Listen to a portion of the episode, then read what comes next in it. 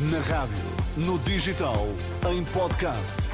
Música para sentir, informação para decidir.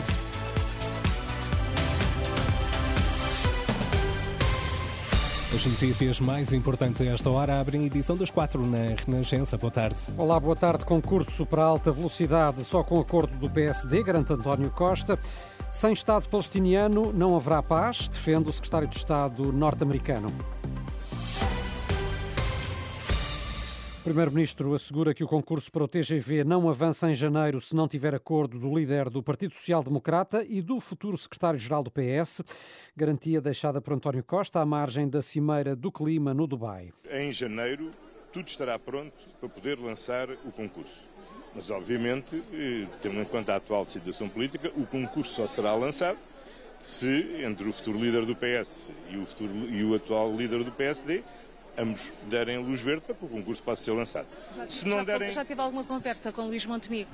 já sinalizei a situação. Ficámos de falar quando tiver concluído todos os trabalhos que permitiriam lançar o concurso. E, portanto, se houver luz verde, avança. Se não houver luz verde, fica na parte da transição e o próximo governo decidirá o que, o que fazer. António Costa, num registro da RTP3, a Renascença tentou já uma reação do PSD, mas até ao momento sem sucesso. Anthony Blinken reconhece que a paz no Médio Oriente só irá ser possível com a transformação da Palestina num Estado. Aos jornalistas também no Dubai, depois de participar na COP28, o secretário de Estado norte-americano disse que esse foi um dos pontos abordados nas conversações de hoje com outros governantes.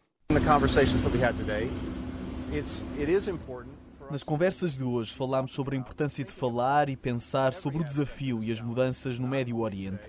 Não só o Médio Oriente atual, mas o que pode acontecer no fim do conflito em Gaza.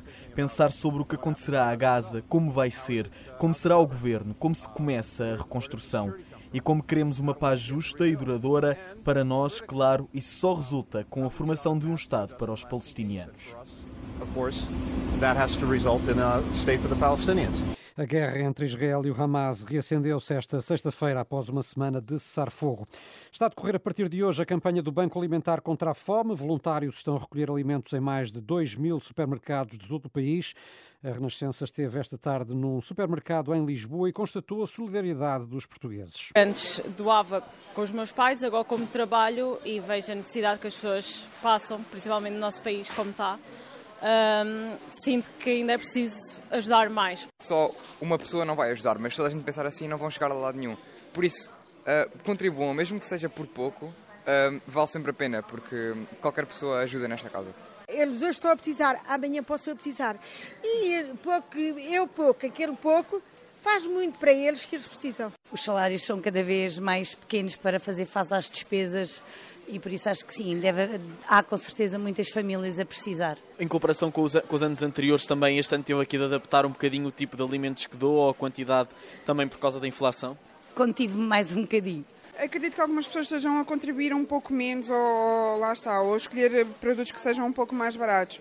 Mas lá está, qualquer contribuição que seja é bom. Testemunhos recolhidos pelo repórter Alexandre Abrantes Neves, leite, arroz e enlatados são alguns dos alimentos mais necessários. A campanha de recolha prolonga-se até ao próximo domingo.